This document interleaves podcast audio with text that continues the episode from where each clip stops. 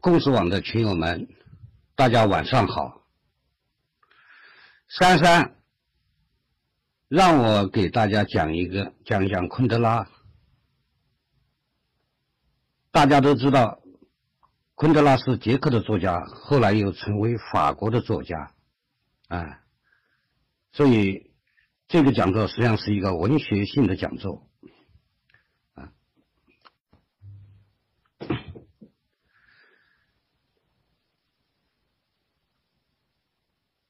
文学有它的特点，它不同于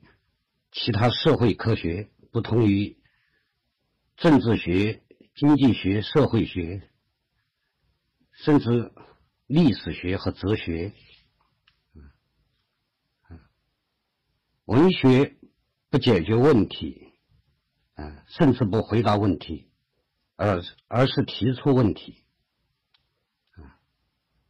所以今天的讲座。也是展示昆德拉在他的作品中所提出的问题啊。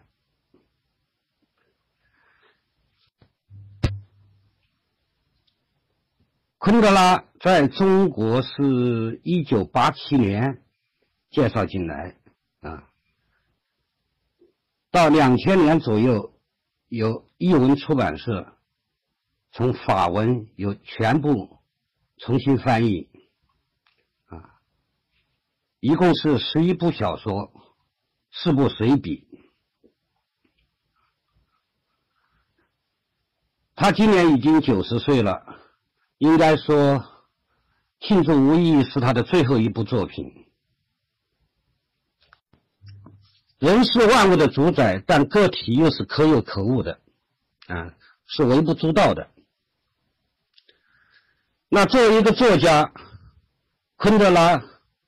是以一种否定的形式来表达他的思想，啊，我想概括他的三点方面，啊，一个是他反历史意识，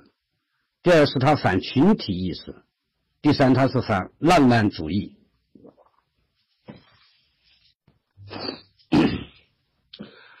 首先，反历史意识。现代性就是世俗化，就是宗教退场啊。那么在过去，生命的意义、存在的意义都是由宗教来提供的。当宗教退场以后，意义的根源就转移了。实际上，知识分子最怕的不是没有意义。自由，而是缺乏生命的意义。因此，历史意识取代了宗教，啊，历史的目的取代了上帝，这就造成了一个历史目的和生活目的的冲突。昆德拉的第一部长篇小说。玩笑中的主人公路德维克，因为一句因为开玩笑啊，被他的女友告发，受到了惩罚，所以他一度痛苦不堪，因为他早已认定，我们陶醉于骑在历史的马背上，陶醉于感受到屁股底下他的身躯。在大多数情况下，最后必定会转化为一种对权欲的嗜好，其中也包含一种美丽的幻想，那就是我们要亲手开创一个这样的时代，在这个时代里，每一个人都不再是游离于历史之外的人，也不再是追随在历史后面的人，因为他要引导历史，造就历史。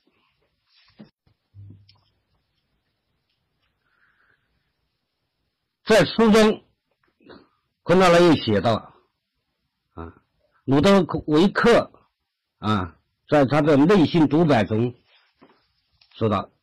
远离历史方向盘的生活就不算生活，而是行尸走肉。和他相反的一个人物叫露西，实际上这是一个非常次要的人物啊。在小说中啊，路德维克曾经和露西有一段恋情，但最后还是分手了啊。这是因为路德维克已经对这种啊生活本身的。路德维克已经对生活本身的真实已经失去了感受力，啊，而露西却生活在真实中。他用书中的话说，他对历史一无所知，他生活在历史的底下，他对历史这个陌生的东西一无所求，对那些号称伟大的时代性的实力。毫无概念，他只是为自己那些琐碎的、无穷无尽的忧虑而生活。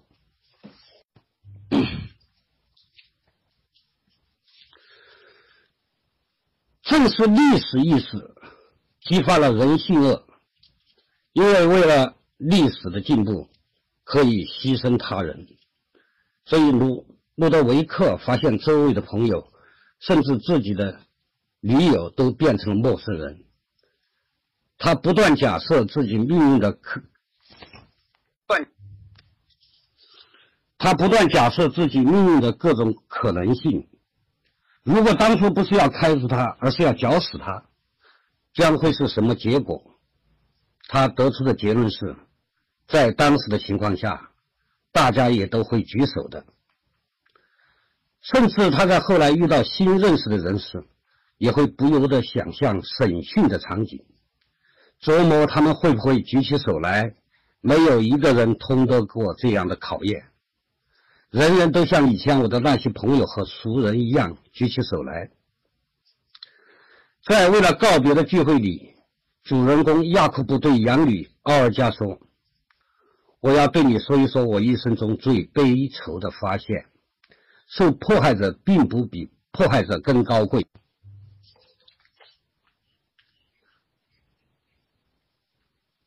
我完全能够想象角色的置换，所以历史意识导致了祸害末世的形成，一种毫无必要的残酷。啊，当雅库布无意中把一颗毒药给了一个素不相识的护士，啊。他在内心中想到：啊，最意发动的拉斯科尔尼科夫杀死高利贷的老太婆，是想探讨一个基础的人是否有权为了自己的利益而牺牲，而牺牲另一个人的生命。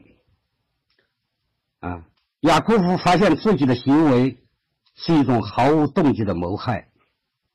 所以他对这种谋杀没有良心上的任何内疚啊。鲁德维维克的思考，或者说玩笑的思考，揭示了一个非常重要的时代主题，就是离开历史方向盘，还是有可能生活的一种新的、原先未曾估计到的可能。原来在历史飞腾的翅膀下，居然隐藏着一个被人遗忘、日常生活的燎原。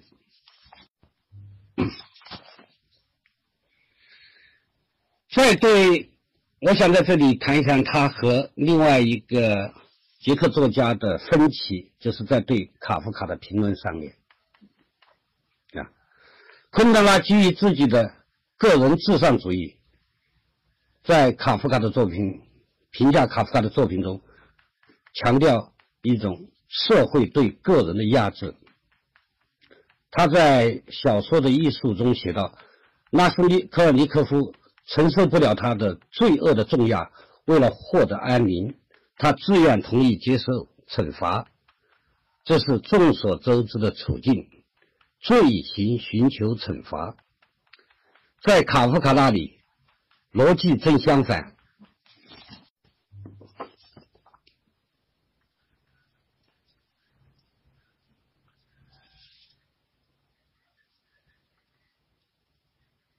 受惩罚者不知道惩罚的原因，惩罚的荒谬性难以承受，受惩罚者为了获得安宁，需要给自己的惩罚找一个正当的理由，就是惩罚寻求罪行。那么克里马呢，是采用了一种历史主义的批评，他结合卡夫卡的生平，认为。审判其实就是卡夫卡在第二次解除婚约后，男女双方进行谈判的翻版。其创作动机是要表达他对自我与世界的联系，这种联系产生了意义。但当人成为主宰的时候，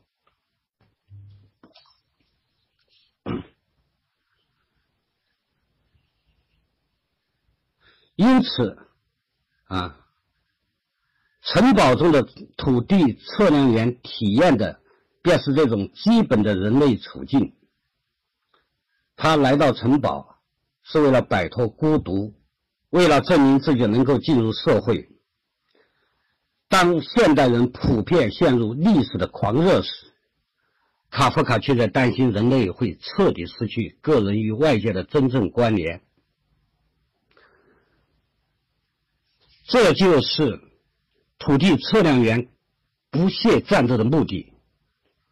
他想冲出自己孤独隔绝的监狱，成为自己命运的主人，战胜战胜阻碍他进入城堡的障碍。所以，克里马将卡夫卡那些孤独无助的人物视作当代英雄，用自己的牺牲为人类提供意义的光亮。所以，即使现在卑污的泥坑里，仍在进行一场捍卫个体尊严的不屈的斗争。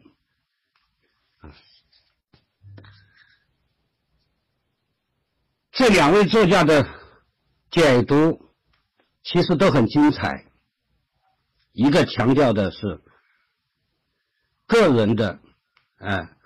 被一种人类机制的压制。另外一个强调的是人和世界的联系。第二个方面就是反群体意识，啊，在昆德拉的作品所有作品中，他的正面的或者说他欣赏的主要人物都是个人至上主义者，比如为了告别聚会中的雅库布，啊，生命中不能承受资金中的托马斯。他们都与这个社会格格不入，啊。昆德拉曾经就波兰作家贡布洛维奇的创作创作说过一句话，他说：“作家的本性是他永远不会成为任何类型的集体代言人，不如说他的本性是反集体的。”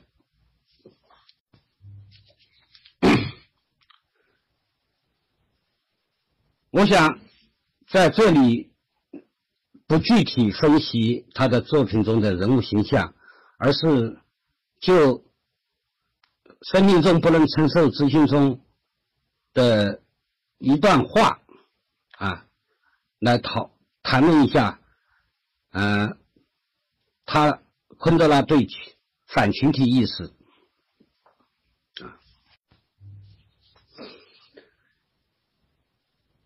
也许很多人都知道，当时的捷克的知识分子中流行着一一句话：“生活在真实中。”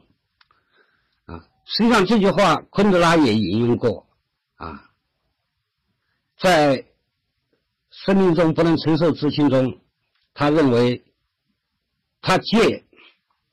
啊萨比娜的话啊一个女女主女主人公的话说：“真实的生活是指纯粹的私人性。”公共领域和私人领域是有区别的。人只有在私人领域才可能真实，在公共领域却不可能不说谎。萨比娜是一个，是这部小说中的一个重要人物，啊，他是一个个人至上的怀疑主义者，将私人性看得高于一切，对公共生活不感兴趣，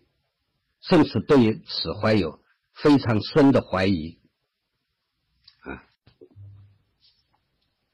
用书中的话说，对于萨萨比娜而言，要生活在真实中。不欺骗自己，也不欺骗别人，除非与世隔绝。一旦有旁人见证我们的行为，不管我们乐意不乐意，都得适应旁观我们的目光。我们所做的一切便一无是真了。有公众在场，考虑公众，就是生活在谎言中。与萨蒂娜相反呢？他的情人就是一个法国的学者，也是一个浪漫主义者，叫弗兰兹，啊，他自认为自己也是一个追求真实的人，啊，他认为私人领域与公共领域的分离是一切谎言的根源。一个人在私下是一回事儿，在公共场合完全又是另一回事儿。在弗兰兹看来。是最真实的生活，就是意味着要破除私人与公众之间的界限。他喜欢引用布勒东的话，说他渴望生活在一间玻璃房里，任何人都能看到，没有秘密可言。换句话说，弗兰兹所理解的真实，就是一个人的私人生活与社会生活应当完全一致。但在昆德拉看来，这恰恰是一种抹杀个体存在的集体主义观念。这里我想提到另一个重要的捷克作家哈维尔，哈维的观点和考昆德拉恰恰相反。他认为个人自由的前提必须是公共自由，在强迫的一致性社会里面。啊用书中的话说，私人生活与公共生活是不可分割的，它们像两个连接起来的容器。如果一个遭到否定时，另一个不可能真正的代表。没有一种历史尺度的私人生活是一种表象和一个谎言。可以说，哈维尔的生活在真实中，体现出某种整全的世界观，具有强烈的。社会关怀的含义。如果按照公司当的划分，哈维尔的自由观接近古代参与式的自由概念，昆德拉的自由观则接近现代个人主义的自由概念。那么，昆德拉对自由的看法，对真实的看法。那就接近于以赛亚·柏林，啊，也就是提倡消极自由，而哈维尔的对自由的看法更接近于阿伦特，啊，认为自由只能在公共领域的言说和行动中显现出来。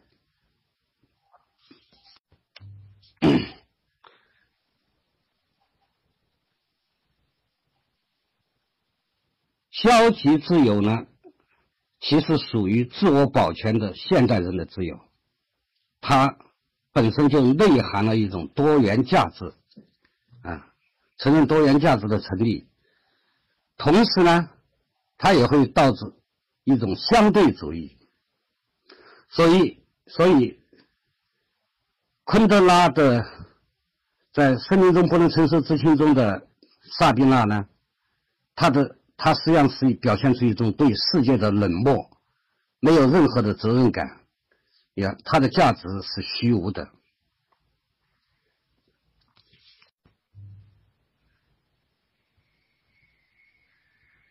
当然，在没有实现自由秩序的社会，啊，这种消极的自由其实是虚妄的。所以，当我们在提倡一种。普通人都所享有的消极自由的时候，实际上，我们就是在践行一种积极的自由。第三点就是反浪漫主义，这是昆德拉最重要的一个特征。昆德拉把他的时代称为是一个抒情的时代，啊，实际上就是一种浪漫主义的时代，啊，浪漫主义不仅是一种创作的方法，而且更是一种观念，提升自我情感，啊，主张创造行动，啊，实际上是一种现代主义的非理性的东西。那么，在以赛亚·伯林看来，啊，这种浪漫主义起源于十八世纪末的德国，啊，这种思潮兴起，形成了一种新的思维模式，啊，那就是知识就是美德这种传统观念转变为真诚就是美德。动机的道德观就取代了结果的道德观。只要动机是真诚的，他就是英雄。啊，所以现代文学的本质，它的性质实际上也建立在这个上面。啊，那么昆德拉，那么昆德拉由于他的反浪漫主义，所以他对此进行了质疑。啊。啊。在他的小说《生活在别处》中，这个题目就是取自兰波的诗句，啊，生活在别处，啊，意味着就是我们日常的生活是没有任何价值的，啊，所以那里面的一个小说中的主人公亚伦密尔，他就是反对平庸实在的日常生活。向往向往着更有意义的人生，啊，在这个小说中，昆德拉穿插描写了兰波、吉茨、兰托夫等诗人的生平，啊，描写他们的抒情态度。抒情态度的特点就是不怀疑，也不诉诸于任何逻辑推理，啊，用书中的话说。诗人根本不需要证明，唯一的证明就取决于他的激情的程度。这导致了一种以赛亚·柏林所说的将美学的模式运用于政治领域。所以，当时的法国超现实主义诗人艾吕亚，当他的布拉格朋友遭到政治审判时候，他公开宣布与这位朋友决裂。啊昆德拉由此想到，一个刽子手杀人，毕毕竟还是正常的，但一个诗人用诗歌来为迫害伴伴唱，传统的价值体系就突然崩溃了，再没有什么是可靠的了。那么，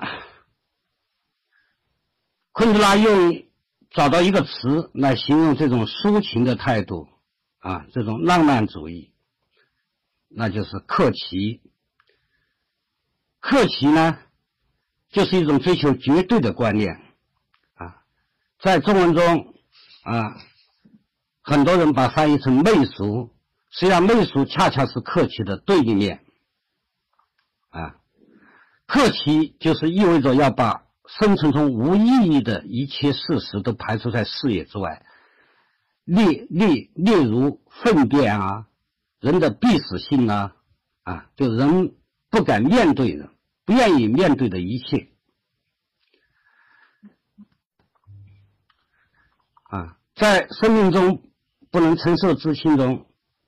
特蕾莎和弗兰兹代表了一种抒情，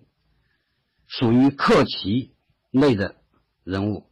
而托马斯和萨宾娜则代表了怀疑，属于反克奇。对萨宾娜来说，他真正反对的不是某个意识形态，而是所有高呼“生命万岁”的客气。昆德拉为了具体表明这个观点，他在小说《的艺术中明确的声称，他反感的是柴可夫斯基、拉赫玛尼诺夫、啊霍洛维茨演奏的钢琴，好莱坞电影克莱姆夫妇以及电影日内日瓦戈医生，啊，而不是克里斯蒂的侦探小说。也就是说，他不反对粗俗，啊，而是反对客气，啊，在生命不能承受之轻中，昆德拉还借托马斯的思考，同样反讽了贝多芬的非如此不可的绝对性。客气就是对生活中无价值时刻的藐视。所以对他来说，客气是遮蔽生命本质的自我欺骗，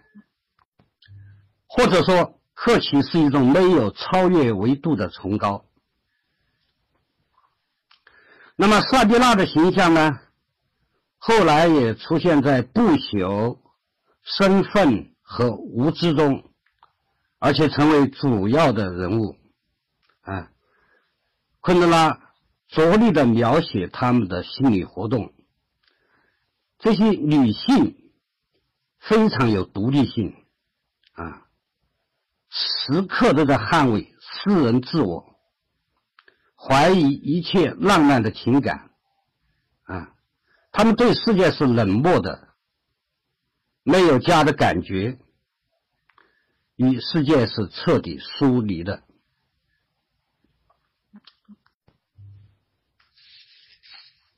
在《不朽》这部小说中，啊，昆德拉从存在的角度，将人类对意义的追求，也就是克奇，归结为人对不朽的渴望。阿列斯与洛拉是一对姐妹，姐姐姐阿列斯有着类似萨比拉的性格，她喜欢孤独。对一切都很漠然，总是感到自己与人类毫无共同之处。他的思考很多，对爱情持怀疑态度。即使做爱时，他也会想到一种动作的可笑。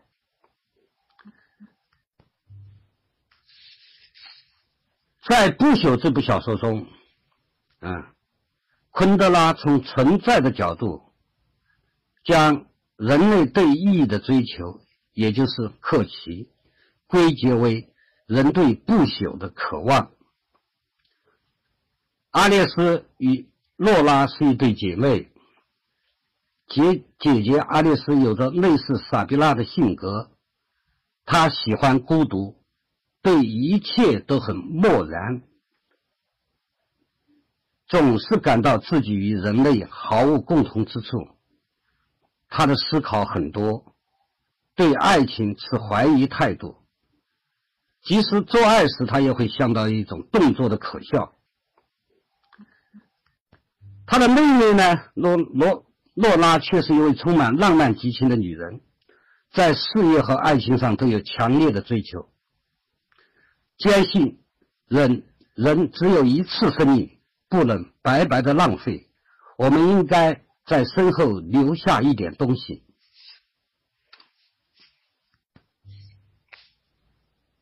啊，昆德拉在这部小说中还穿插描写了啊，把歌德也拿出来，把贝多芬也拿拿进来，啊，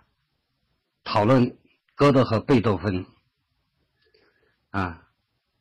昆德拉喜欢歌德的理性和节制，啊，甚至歌德的平庸。而不喜欢贝多芬的激情，啊，所以昆德拉非常反感罗曼·罗兰。罗曼·罗兰在《贝多芬传》中对贝蒂拉的欣赏，啊，因为他认为就是这个追求歌德，希望获得不朽的这个女人，啊，伪造了歌德，伪造了歌德。和贝多芬啊，在遇到啊伯爵时候的一种表现。啊，所以昆德拉把这一类人称为感情的人，啊，把他们对意义的渴渴求讥讽为灵魂的恶性膨胀。啊，他坚信无意义才是这个世界的本质。啊，昆德拉真正憎恨的、憎恶的是愚蠢，而不是平庸。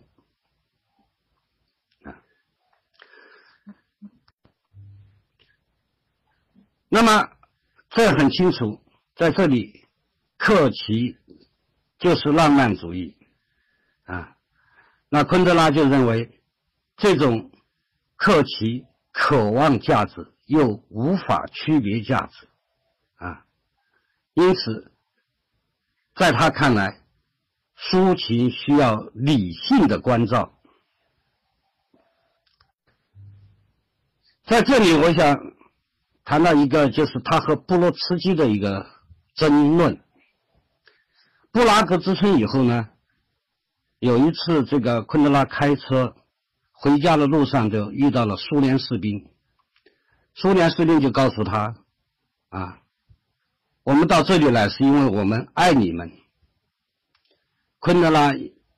由此就想到了一点，就是说，这种这是一种俄罗斯的情感，啊，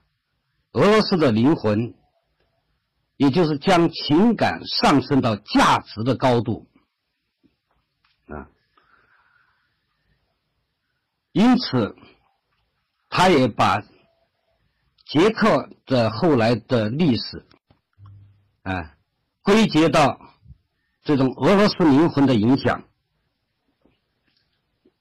啊，那布罗茨基当时看到昆德拉这篇发表在《纽约时报》书评上的文章以后呢，啊，他就。写了一篇文章，啊，认为昆德拉啊的指责是错误的，啊，当时当时的啊俄罗斯的制度的选择，恰恰是由于西方的理性主义，啊，而不是俄罗斯本身的文化。啊也就是说，布罗茨基啊，他认为啊，在十九世纪，托斯托耶夫斯基啊，就对这种西西方来的理性啊，感到了啊威胁啊，他的群魔实际上就是对。西方理性主义的啊一种警惕，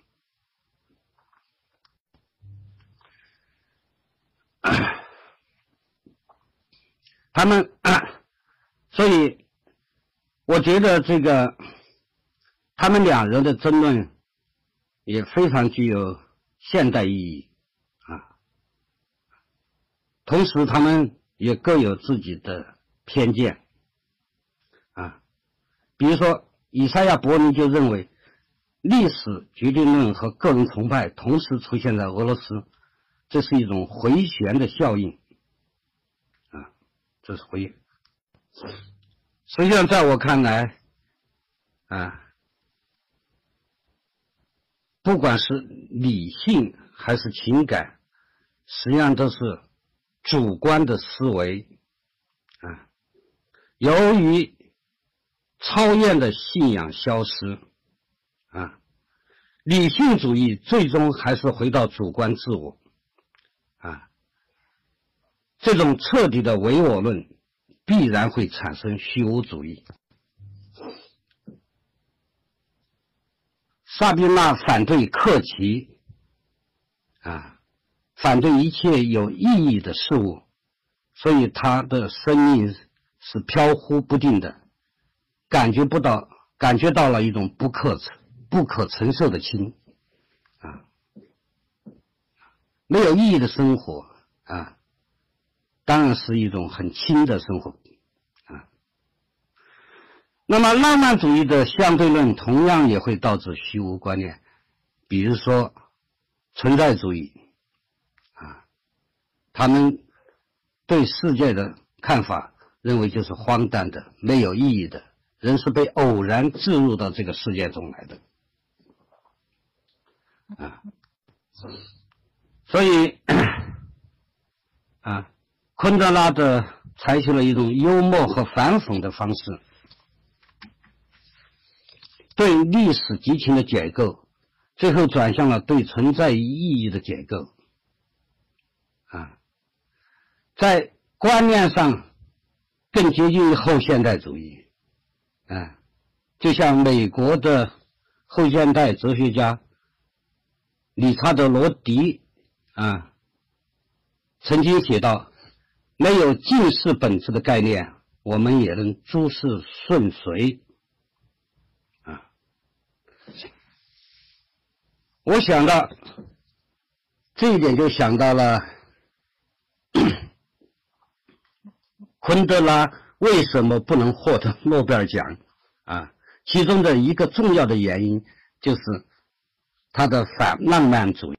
都体现了布洛赫所强调的小说的唯一存在理由，就是发现唯有小说才能发现的东西。不相信历史规律、目的、意义等等，啊。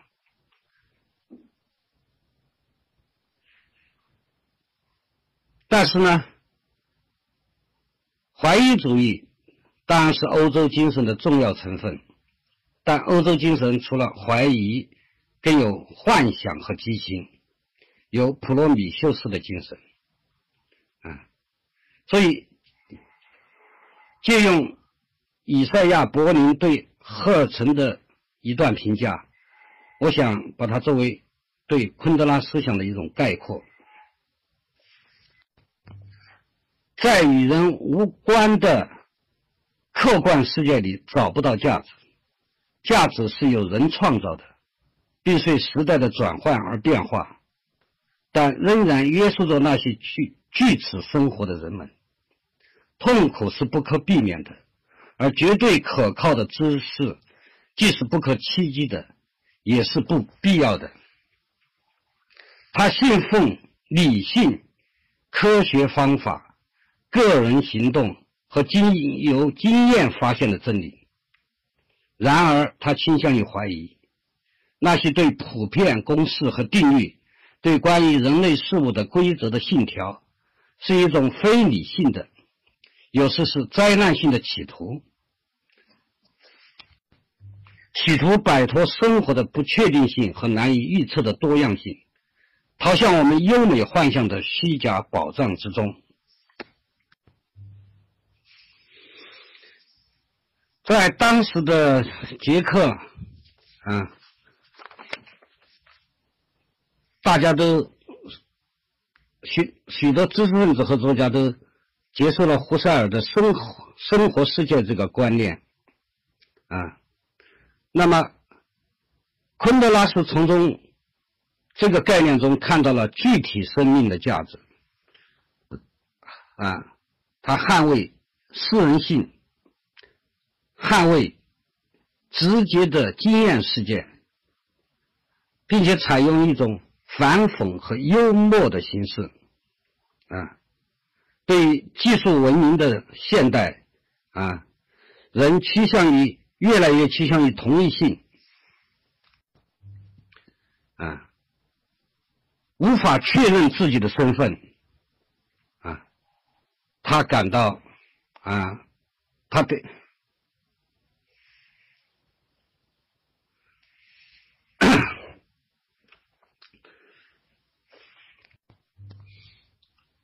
嗯，他对此进行了质疑和批判，啊，所以对于昆德来说，昆德拉的作品来说，嗯，不同的人会可能会得出不同的一种嗯结论来，啊，有有人会认为，昆德拉的作品，昆德拉的观念是一种逃避崇高，啊，是一种逃避这种，逃避这种人生的这种意义，啊，而从另一方面来看，也有人，呃，也也都，但是。从另外一方面来看，也有也有读者会从中，啊，感感得到一一种启示，就是个人性的啊，在现代这种个人性的重要啊，实际上这是一个，这也是现个人个人权利在，这是和古代一个巨大的区别，嗯。因此可以说是古今之之别啊，在古代实际上是一种集体生活，他追求的是一种啊德性生活，追求这种良好的生活啊，就人的目的是在于一种幸福。那么自现代以现代性以来呢，这个这个观念经过笛卡尔啊康德。啊，甚至包括休谟啊等人的阐述的话，那么已经一个巨大的一个转折，那就是说啊，人是最高的目的啊，人是最高的目的，因此这也导致了一个悖论的现象，就是最早。就是我一开头谈到的，就是人是万物的主宰，同时人也变成了一个不足嗯微不足道的啊，人也变成了一种微不足道的存在啊，嗯，关关于昆德拉呢，因为我不太习惯这种形式。我摁着这个，摁着这个手机的这个键呢，我不知道什么时候放，什么时候开的，所以，嗯，杂杂七杂八的也非常仓促的就谈了这些，反时间都没有谈够。我我想今天就谈到这里吧，啊，然后嗯，如果有有，我希望更有。机会是，嗯，能够和群友们一起交流，因为我感觉到，在很多，嗯，像在很多现在的很多年轻人来说，嗯，可能昆德拉已经是一个过时的人物了，啊，那么，嗯，而且。他的他影曾经影响过一代人，甚至可以说是启蒙了一代人，嗯，但是今天来说，我们可以通过读这个英美自由主义的政治学著作，能够更加啊清晰的啊认识到啊私人性、个人主义的重要性。其实我觉得。其实我觉得，我们真正缺乏的就是一种比较深刻的阐述个人主义。个人主义不是一种自私自利，它实际上是一种以个人为本位啊，这就是西方现代性的一个起点啊，是它的一个逻辑起点啊，也就从此形成了一种古今之变的东西。啊但同时呢，也造成了一种价值的失落。也就是说，在人成为万物的主宰的时候呢，世界和自然却贬值了，啊，那人类就失去了一种和世界的。那这样一来的话，人类就失去了，实际上就失去了一种和世界的一种像。传统在古典时代那种，呃，亲密的联系，哎，所以现代性它既给我们带来了物质的文明、科技的发展，但是同时它也造成了许多的人危机。这种危机呢，啊，用这个捷克一个哲学家叫帕特切克说的话，就是现代的危机就是意义的危机，啊，那么，所以谈昆德拉可能要结合的一其他一些捷克作家的，呃，来来谈，也就是说，他们是一种互补的关系。昆德拉是一种采取了一种解构的方式，而其他的捷克作家是一种建构的方式，啊，他们起到了一种同样起到一种作用，就是瓦瓦解了一种啊，让伪的科学啊意识形态的基础啊，这是对他的这个作品的意义是嗯。这应该有所啊，应该有更好、更高的认识啊，更高的评价啊。那我想，我今天讲的时间，嗯，讲的不长，今天就讲到这里吧。呃，我回我回答一下这个景的这个问题啊，这是一个小问题，就是为什么昆德拉没有获得诺贝尔奖金啊，文学奖？嗯，我自己认为，很可能是他的一种反浪漫主义，因为浪漫主义就是理想主义，而诺贝尔奖的设立的时候，啊，就是说要要颁给那些理想主义的作家啊。当然，嗯，我们也可以找到很多反证，是吧？啊，但是总的来说，他是有这个倾向的，比如说加缪。虽然他也是那种，好像看上去是要，我接着回答刚才的问题还没说完。加缪同样是描写了一种虚无的、荒诞的这个人类处境，但是他自己说过一句话，他说他的主人公有一种对绝对的激情，啊，我们都能记住那个，我们都能记得那个局外人最后。呃，主角主人公在那个监狱里面啊，闻到那个大海的盐味啊，那一段抒情的那种描写啊，当然大家都很了解这个，大家都应该很了解加缪的这个创作态度啊，他实际上是一个非常追求道德激情的一个作家啊。他在诺贝尔文学奖的讲，嗯，那个演演讲词里面，我觉得最好的两个讲文学的，一个就是加缪的，一个就是布罗茨基的，嗯，两个演讲对文学的演讲啊啊，对，他认为啊，文学就是真正的文学，就是走在三脊梁上，一边是宣宣传品，一边是这个呃大众的这种。娱乐品，啊，而真正的文学是实际上是在仙脊梁上，啊，是在实际上是走在悬崖上的。然后我想问回答一下这个，有的有群友说到，啊，这个有群友说到，同时代的捷克作家赫拉巴尔、克里马、哈维尔相比，啊，昆德拉的价值理念和介入现实现实的姿态有何不同？啊我觉得，嗯，其实，在文学艺术上来讲的话，赫拉巴尔可能是应该说是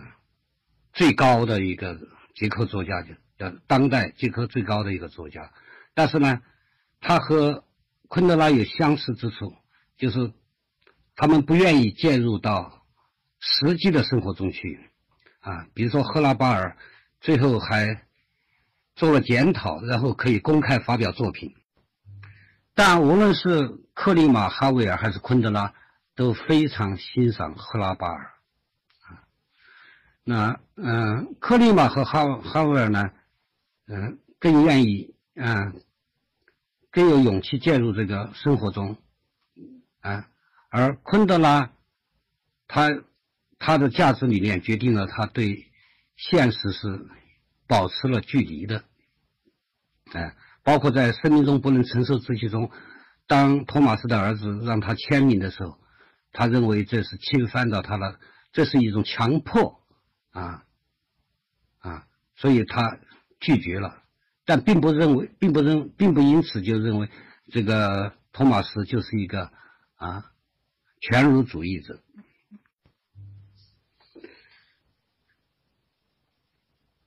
克奇是昆德拉小说的关键词，我还是觉得不能用媚俗这个词啊。那么，在生命中不能生死中，他有一段描写，就是第一滴泪和第二对第第二滴泪的这个区别，嗯，实际上是第一滴泪啊。是一种，他认为是一种嗯情感的表达，但是第二对类，第二对类就是群体，嗯的那种一致性的那种感动，他认为这就是克奇。实际上，从昆德拉的整个对这个观念来看，他实际上是把客气也泛。那么，因因为，所以他认为。克奇是人类状态中一个不可避免的现象，啊，就是说人内心总有一种激情，有一种对意义的追求，啊，这这是他也承认的，啊，但是他自己对此保持警惕，啊，认为这会导致一种，啊，那种专制的东西。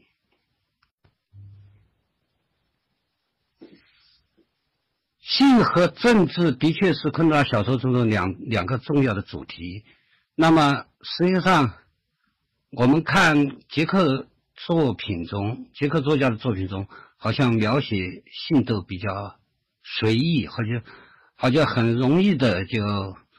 呃，男女就好上了，两个陌生的男女就好上了。虽然，我也问过捷克人，他们说并不是这样的，啊，他们其实是。和我们一样，都是是对这个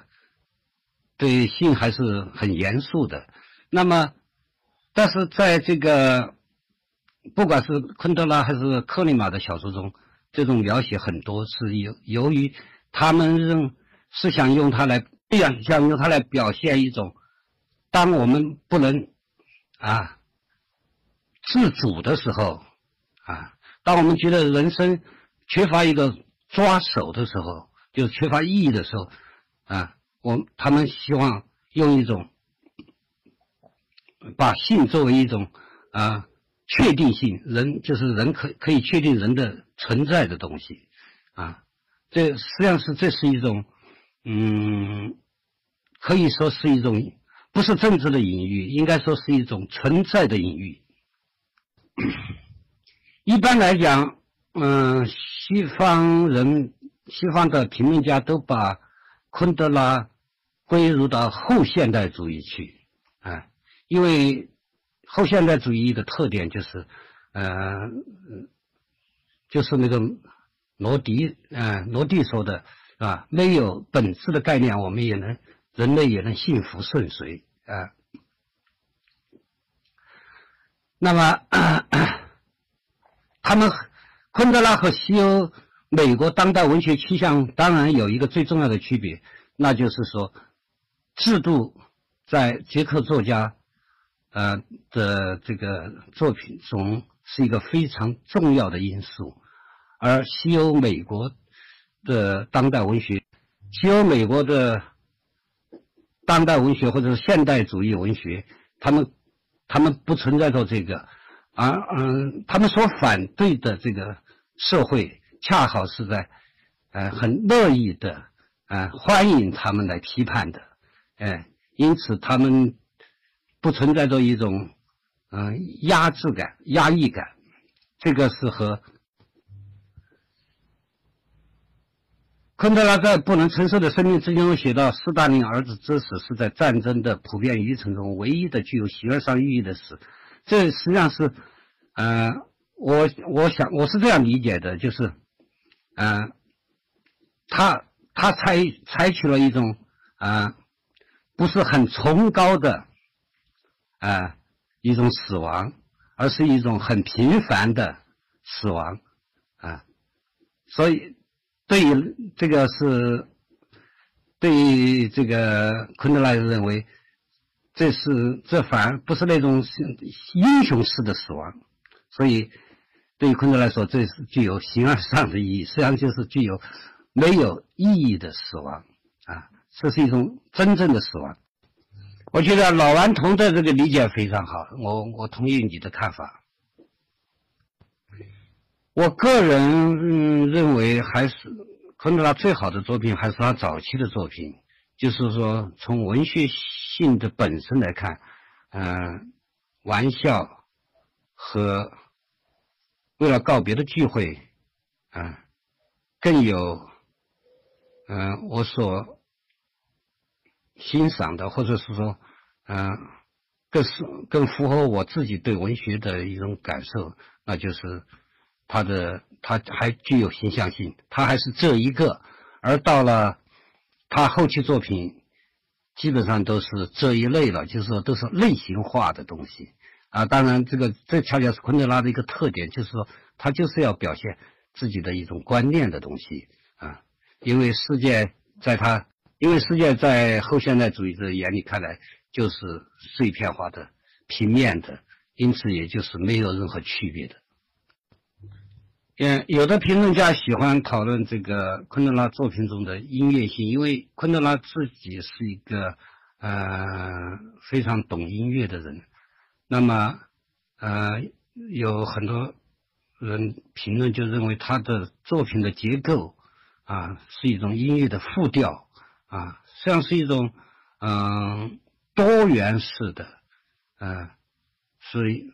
嗯，不同角度去描写同一个现象的，我觉得用“复调”这个词可能并不太准确，因为“复调”这个词是巴赫金在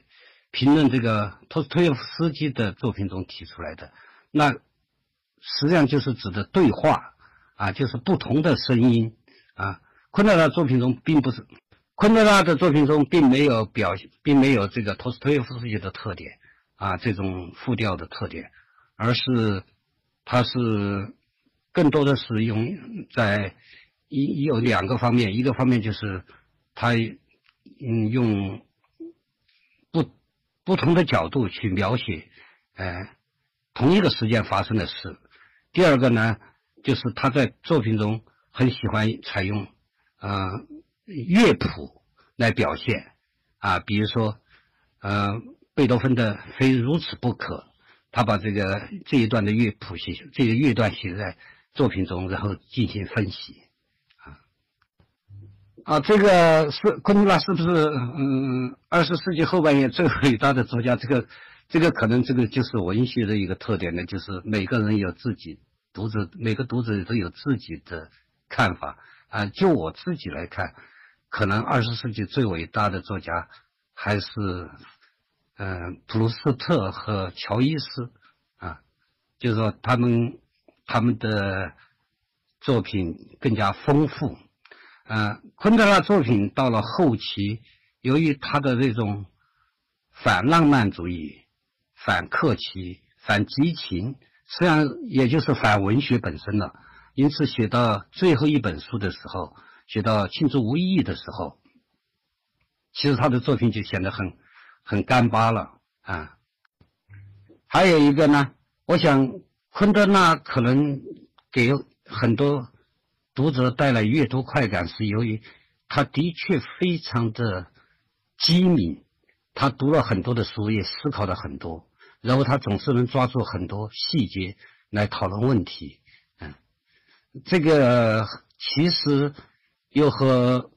这个主流的文学观稍微有点不一样。主流的文学观是作家自己不能站出来说话，而昆德拉恰恰是喜欢自己作为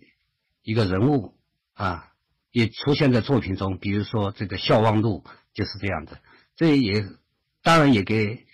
嗯现在读者带来一些新鲜的感觉。不过这种这种形式也不是他一个人才有的，西方作家也有啊。最重要的是。他所思考的问题不是西方作家所思考的问题，所以可能对昆德拉的这个阅读会读者之间的会造成很大的分歧。有的人可能不太喜不太喜欢他的这种嗯对生活无意义的这种判断啊和这种描写，而一而有的人可能认为在这里在这种无意义中间可以表现出。一个嗯，私人性或者是个人独立的重要性，虚无感应该是是现代主义、后现代主义一个非常重要的主题啊。实际上，我们都知道这个人生命存在的意义、生命的意义啊，为什么而活着啊？这些实际上是，如果我们没有超验的信仰。没有宗教信仰的话，我们只能把它归结为是理性的赋予它的东西，啊，那么理性吧，它的根基就是站在一种啊自我最后主观自我的这个出发点上去判断，啊，所以西方真正面临的，其实我觉得最大的问题就是信信仰衰落以后。在信仰宗教信仰这个退场以后呢，他用以赛亚·柏林说的话，就是西方主要就两大思潮，一个是理性，啊，一个是非理性主义。他说西方对此也没有办法，只能在这两大思潮中不断的摇摆，啊，实际上用我我我就觉得这就有点像等待戈多一样的，还还没有找到出路，所以他今天他们面对着这个一个突然有非常有信仰的意志文化的这个挑战的时候，显得手足无措了。昆德拉没有获得诺贝尔奖金，嗯，我觉得这个很不能说有什么差距。现在这几十年来，我觉得世界上都没有什么了不起的，嗯，文学大师。嗯，有时候也颁发的莫名其妙，啊，这个它只是表现了一个，呃，只是体现了这个诺贝尔文学奖他们的自己也一些口味，而这种口味还就是一些瑞典老人的口味啊，这个，嗯，如果说给了很多。就是这几年这些作家来说，与与其给他们，还真的不如给昆德拉。我还想再补充一点，就是昆德拉作品的确给人一种虚无感，啊，而这就是正是他所要求的东西，啊，所想达到的目的，啊，嗯，我刚才也讲了，如果本来人生的意义本来就是一种，如果是没有超验的东。呃，理嗯信仰的话啊，那么不是一种外来的啊，人类之上头上更高的一种赋予的话，那么就是人本身赋予的啊，那因此它也会很容易造成嗯价值的虚无或者价值的相对主义啊，这种相对主义也也就是今天西方的文化多元主义啊，这。也造成了他们的实际上现实的困境。这个你你说的是对的，嗯，喜喜中国读者喜欢昆德拉，的确主要是有相同的社会背景啊。那么，尤其是在，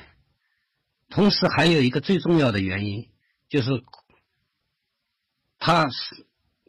契合了。昆德拉作品契合了当时八十年代那种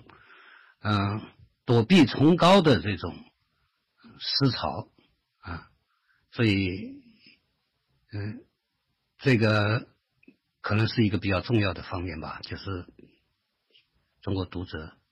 很喜欢。但是到了九十九零后的作者读者，九零后出生的读者，我也遇到过，也读过昆德拉的作品，喜欢昆德拉作品。嗯，但是我没有和他们深谈，我不知道他们现在如果喜欢他是由于什么原因啊？老顽童说的对，嗯，我觉得更准确一点说，昆德拉的作品是一种个人主义的阐释。